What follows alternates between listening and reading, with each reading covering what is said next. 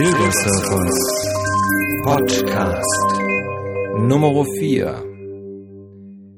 Da bin ich wieder und erzähle euch heute, wie die zweite Chemo, die sogenannte Erhaltungschemo, abgelaufen ist.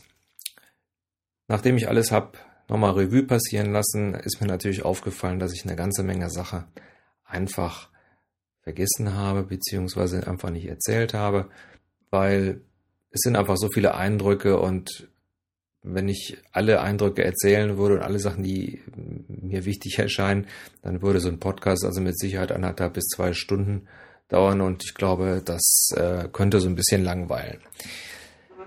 Wen ich ganz vergessen hatte zu erwähnen, ist mein zweiter Mitpatient, der Manfred. Äh, nachdem der, mein alter Grieche uns dann in einem guten Zustand verlassen hatte, bekam ich also den Manfred aufs Zimmer. Ein sehr hagerer Mann, äh, so im mittleren Alter, der mir durch seine Lebensgeschichte eigentlich sehr viel Hoffnung gegeben hat.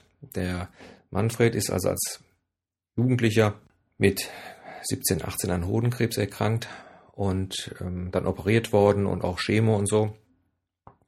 Und ist dann äh, etwas später aufgrund der Chemotherapie, nimmt man jedenfalls an, dann an einer chronischen Leukämie erkrankt.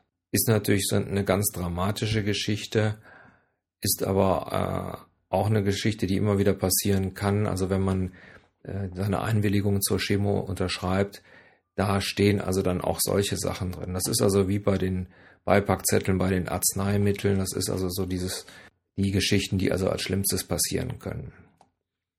Ja, mir hat das aber Hoffnung gegeben, weil das alles schon so lange her war und der äh, Manfred mit dieser Geschichte wirklich gut umgegangen ist und äh, trotz der Einschränkung, die er natürlich dadurch, dass die Blutwerte nicht so gut sind, immer hat, ein, ein ganz normales Leben führt, ähm, auch äh, verheiratet ist und eine sehr nette, sehr nette Frau hat und ähm, das hat mir sehr, sehr viel Mut gemacht und mir, mir gezeigt, dass ja, Krebs und Leukämie nicht gleich tot heißt. Ist zwar eine ganz andere Erkrankung, wenn man so will, aber in der Situation war es halt für mich wichtig, äh, mich an solchen Sachen festzuhalten. Ja, nach den 14 Tagen äh, musste ich ja dann wieder zu der zweiten Chemo halt rein und der Manfred musste also auch für eine Untersuchung äh, nochmal rein und dann haben wir uns dann mit der Case Managerin, die also für die Belegung der Zimmer zuständig ist, äh, kurzgeschlossen, so dass wir wieder zusammen auf ein Zimmer kommen. Hat den Vorteil, dass man so ein bisschen Sicherheit hat, weil wenn man, also allein wenn man schon wieder auf diese Station muss, diese Ungewissheit, die man hat, das ist schon äh, kein, kein schönes Gefühl und dann ist es ein bisschen Sicherheit, wenn man dann weiß, wie man auch ein Zimmer hat und wenn man dann mit demjenigen noch prima zurechtkommt, dann ist das umso besser. Aber das ist auch kein Problem gewesen, denn die Leute wollen ja auch, dass es einem gut geht und je besser es einem geht und je besser man sich fühlt, umso schneller erholt man sich ja auch. Ja, mein Vorsatz ist eigentlich gewesen, da ich also am 31.05. praktisch ins Krankenhaus gekommen bin, war mein Vorsatz, dass ich ähm, zum 30.06. dann eigentlich zu Hause sein wollte, weil ich dann auch Geburtstag habe. Das habe ich auch den Ärzten bei der Visite natürlich auch erzählt und da hieß es dann, ja, das könnte möglich sein, das wäre auch wahrscheinlich machbar. Von daher ging also dann die normale, dieses normale Prozedere los, also das Setzen von dem zentralen Venenkatheter und dann, nachdem also eine bestimmte Zeit vergangen war, äh, man das alles untersucht hat, das wird ja dann nochmal geröntgt und so, dann äh, ging es also mit der, mit der Chemo los. Das geht ja über mehrere Tage und ich habe die Chemo wieder gut vertragen. Außerdem habe ich noch an einer Studie teilgenommen. Man hatte mich gefragt, ob ich äh, nochmal eine Studie machen möchte. In dem Fall ging es um, um ein, ein Pilzmittel, das also intravenös verabreicht wird. Ist deshalb äh, wichtig, weil man ja in der Zeit der Aplasie, also diese Abwehrschwäche, äh, sind ja die, die Schleimhäute und so weiter sehr, sehr angegriffen und es kommt da halt recht häufig zu Pilzbefall. Das heißt also, man hat dann Pilze im Mund oder eventuell, und das wäre dann der schlimmere Fall in der Lunge und so. Um, um dann ein neues Mittel zu testen, macht man halt Studien. Das heißt nicht, dass man dann sofort der Erste ist, der das getestet hat. Bevor das also in den Kliniken landet, haben das schon mehrere hundert Leute vorher getestet. Von daher ist es sinnvoll, sowas auch mitzumachen. Das Angenehme an der Geschichte war, dass man natürlich Beschäftigung hatte. Also ich kriegte einmal am Tag dieses Präparat dann angehängt, was wie gesagt wurde dann über die über die Vene gegeben. Dann wurde ein EKG gemacht und also es war dann so schon so ein bisschen aufwendigere Sache und die Leiterin dieser dieser Studie hatte, hat zu mir gesagt, ich glaube, Sie sind hier der meist untersuchteste Mann in dem Krankenhaus. Man hat ja dann auch nichts anderes zu tun, von daher ähm, war das war das also auch in Ordnung. Ja, der Tagesablauf in so einem in so einem Krankenhaus ähm, ist ja eigentlich immer gleich. Man man wird geweckt, so circa zwischen sieben und acht, ich weiß das gar nicht mehr ganz genau. Meistens äh, kommen dann die, die PJler, das sind also die Medizinstudenten, 11. bis 12. Semester, also kurz bevor man fertig ist, im, im praktischen Jahr. Die nehmen einem dann das Blut ab, wenn sie es können. Danach ähm, gibt es meistens Frühstück oder meistens gleich. Und wenn man Pech hat, kommt dann auch noch die Putzfrau. Und dann ist meistens bis 12 Uhr erstmal nichts also bis zum Mittagessen. Außer es ist Visitentag, dann ist so, ja, ab 11 Uhr meistens, dass dann praktisch die Ärzte nochmal, der ganze Trost nochmal dann zu einem kommt. Dann ist meistens wieder nichts und dann kommt dann äh, mittags nochmal eine Schwester, gibt dann eventuell, das war so bei uns immer so oder bei mir immer so, dass das Highlight gibt dann die Blutwerte, also die Ergebnisse von der, von den, äh, von der Blutabnahme vom Morgen durch. Das war äh, für uns oder für mich war das eigentlich immer so, ja, wie für andere Leute das Wetter. Wenn man an Leukämie erkrankt, beschäftigt man sich automatisch mit den, den Blutwerten und deshalb war es für mich so wie ja, eine Wettervorhersage, weil man genau wusste, Blutwerte sinken, Blutwerte steigen oder Blutwerte bleiben gleich. Manchmal war es schon sehr frustrierend, wenn also die Werte dann anstatt zu steigen eben sanken bzw. gleich blieben. Wenn das dann sehr lange ist, dann wird es natürlich schon ein bisschen mulmig, denn irgendwann müssen sie steigen, damit das äh, Blut sich wieder erholt. Wäre schlecht, wenn sich das Blut also nicht mehr erholt. Also beziehungsweise das Knochenmark, nicht das Blut. Das Knochenmark sich nicht erholt und dann wieder anfängt, letztendlich Zellen, Blutzellen zu produzieren. Ja, zur gleichen Zeit, beziehungsweise ab dem 9. Juni war ja die Fußball-Weltmeisterschaft.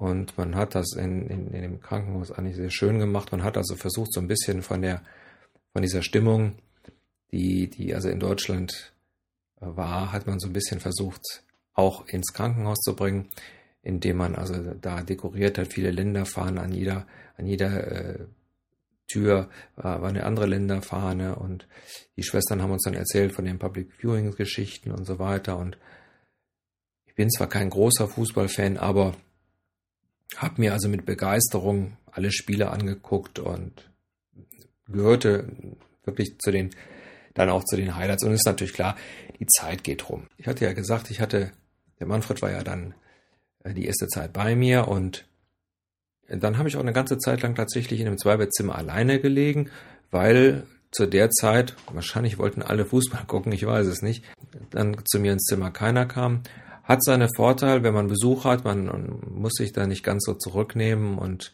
hat also auch dann die Intimsphäre, die man, die man normal auch hat, wenn man äh, sich unterhalten möchte in aller Ruhe. Ist natürlich auch so ein bisschen schwierig, weil man auch so ein bisschen sehr viel, sehr viel grübelt. Ich bin dann äh, nochmal umgelegt worden in ein anderes Zimmer und habe dann äh, wechselnde Mitpatienten bekommen, die also dann auch nur, nur ganz kurz dann da waren. Ich hatte einen äh, ganz jungen Mann, der also dann für zwei, drei Tage bei mir war, dem es also auch ganz äh, schlecht ging. Danach kam der Ralf zu mir. Der Ralf ist äh, zu mir ins Zimmer gekommen, auch nicht als Notfall, aber in, in keinem guten körperlichen Zustand. Man muss dazu sagen, dass, dass äh, verschiedene Krebsarten auch andere Symptome haben. Und beim Ralf war das einfach so, dass der, dass der sehr viel Wasser im Körper hatte und dadurch natürlich auch halt Probleme. Ja, der Ralf war dann zwei, drei Tage bei mir im Zimmer, bevor er dann in ein Einzelzimmer kam. Und wir haben uns dann äh, mit, seiner, mit seiner Frau sehr angefreundet, mit ihm natürlich auch, aber wie gesagt, sein Zustand war ja zur Zeit, äh, zu der Zeit nicht so gut. Und ähm, sind uns dann praktisch immer auf dem Flur begegnet. Ja, bei mir war es also so, dass sich die Blutwerte erwartungsgemäß natürlich nach unten bewegt haben, aber dann auch extrem lange dort unten geblieben sind. Äh, es zerrte dann schon ziemlich an meinen Nerven und es war tatsächlich so, dass ich meinen Geburtstag dann nach vier Wochen im Krankenhaus verbracht habe. Ähm, meine Frau hat sich da ganz viel Mühe gemacht und hat dann äh, ja das Krankenzimmer geschmückt mit Luftballons und, und Konfetti und so und hat dann bunte Bildchen an die Wand gehängt und ja, und ich habe ein Fahrrad geschenkt bekommen, ein Mountainbike. Wird sich natürlich jetzt jeder fragen, wie jetzt ein, ein Fahrrad. Aber es war einfach schon, ich wollte schon immer mal so ein Mountainbike haben und hatte mir einfach vorgenommen, dass wenn ich aus dem Krankenhaus rauskomme, einfach der beste Weg ist, wieder einigermaßen fit zu werden. Weil ich einfach auch einige Sachen gelesen habe, dass natürlich Sport und so weiter die, äh, die Heilung auch halt fördert und dass ähm, Leute, die, die viel Sport haben, einfach auch mehr, ja, mehr äh, Killerzellen produzieren, die also auch Krebszellen angreifen. Also ein Mountainbike, beziehungsweise ich habe natürlich einen Gutschein gekriegt. Das Mountainbike habe ich mir dann ähm, ein paar Wochen später im Laden äh, selber ausgesucht, was, was natürlich eine wahnsinnige Prozedur war, weil ich konnte ja kaum laufen. Also wie gesagt, ich konnte zwar normal laufen, bin dann auch mit dem Rad tatsächlich einmal so über den Parkplatz gefahren damals, aber mehr war da auch gar nicht drin. Naja, also wie gesagt, mit den vier Wochen war es also dann nicht getan und war es tatsächlich so, dass es also noch länger wurde. Ja, der nächste, der dann zu mir aufs Zimmer kam, war der Sascha. Und der Sascha und ich, Sascha ist glaube ich fünf, sechs Jahre jünger als ich gewesen, ähm, war also eine, ja man kann sagen, so eine rheinische Frohnatur. Wir haben in der Zeit so viel gelacht. Und da wir beide über diesen, mit denselben äh, rabenschwarzen Humor verfügt haben, ähm, haben wir uns natürlich da die, die Bälle ähm, gegenseitig zugeschmissen. Von Vorteil war natürlich auch, dass wir beide in einem guten körperlichen Zustand waren und aufgrund der Erkrankung nicht eingeschränkt waren. Das heißt also, bei mir waren einfach die Blutwerte niedrig und er bekam also auch eine Chemo, hatte also eine andere äh, Krebsart, bekam also auch eine Chemo, die aber auch gut vertragen hat. Also von daher gab es dann so keine Einschränkung und wir haben also da sehr viel, sehr viel Unsinn auch äh, äh, gemacht. Also Unsinn auch erzählt und so weiter. Wenn die Schwestern kamen, dann haben wir immer gesagt, ja, hier kommen sie wieder zum, zum Simulantenzimmer, ja. Aber es war dann auch so, dass, dass wir festgestellt haben, dass die Schwestern dann auch einfach gerne in das Zimmer kamen, weil es natürlich klar auch für dies immer mal wieder aufmunternd ist, wenn Patienten eben auch in einem guten Zustand sind und, und ähm, sich einfach auch die Lebensfreude nicht, nicht äh, nehmen lassen. Witzigerweise, wo wir gerade bei schwarzem Humor sind, witzigerweise ähm, habe ich da angefangen, auch ähm, die, die Fernsehserie Dr. House zu gucken. Das ist dieser, dieser immer miesepetrige, äh, geniale Arzt, der also ähm, ja teilweise wirklich ganz, ganz harte Sprüche klopft. Ähm, Im ersten Moment habe ich gedacht, das musst du dir das jetzt, bist im Krankenhaus, musst du dir das jetzt angucken. Aber es war irgendwie auch so eine Sache, dass wir gesagt haben, oder ich gesagt habe, ja, warum nicht? Ich gucke es mir mal an und ich fand es dann nachher einfach so, weil für mich war es ja so, schlimmer konnte es nicht kommen und die Fälle, die, die, die er da äh, letztendlich abarbeitete, das waren ja dann noch, noch katastrophalere Geschichten, die natürlich logischerweise immer gut ausgingen, aber ähm, durch diesen trockenen Humor und so weiter ähm, war das natürlich auch immer äh, eine Sache, die die natürlich dann auch dazu führte, dass man auch über seine Situation lachen konnte. Also am meisten haben wir gelacht äh, über den Ausspruch Therapie Eichensarg. Also das war so eine Geschichte, das war, ist natürlich total makaber, aber war so ein Spruch, den er gebracht hat, äh, wo wir dann sehr gelacht haben. Oder es gab mal so eine Werbung mit, ähm, da war, glaube ich, der Spruch, irgend so ein, so ein Shampoo ähm, gegen Schuppen, das war dann mit Rückfall, äh, mit, mit Anti-Rückfall-Garantie. Und dann haben wir dann so gesagt, davon nehmen wir auch jeweils zehn Flaschen. Ne? Also wegen Rückfall und Anti-Rückfall und so weiter. Äh, fanden wir also ur urkomisch.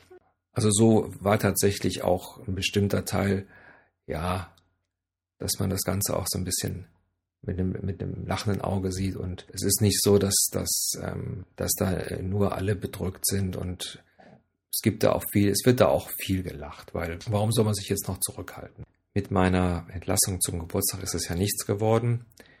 Entlassen wurde ich dann tatsächlich erst 14 Tage später.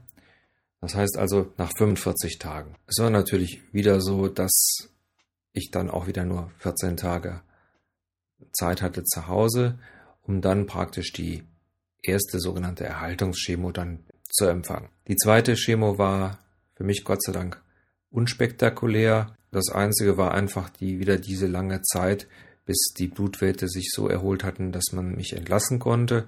Tatsächlich entlassen bin ich erst nach 45 Tagen, 14 Tagen nach meinem Geburtstag. Erst dann hatten sich meine Blutwerte so weit erholt, dass man mich entlassen konnte. Die Blutwerte sind dann ein Bereich, dass die Ärzte es verantworten können, einen zu entlassen. Natürlich noch weit entfernt von dem, was normal ist, aber so, dass man dann entlassen werden kann. Zu Hause muss man natürlich dann noch aufpassen, essen und was man isst und so weiter. Aber das bekommt man alles gesagt. Diese 14 Tage habe ich dann genutzt, um mich wieder zu regenerieren für den nächsten Turn. Davon erzähle ich euch im nächsten Podcast und denkt dran, Hund ist das Leben und kann man starten.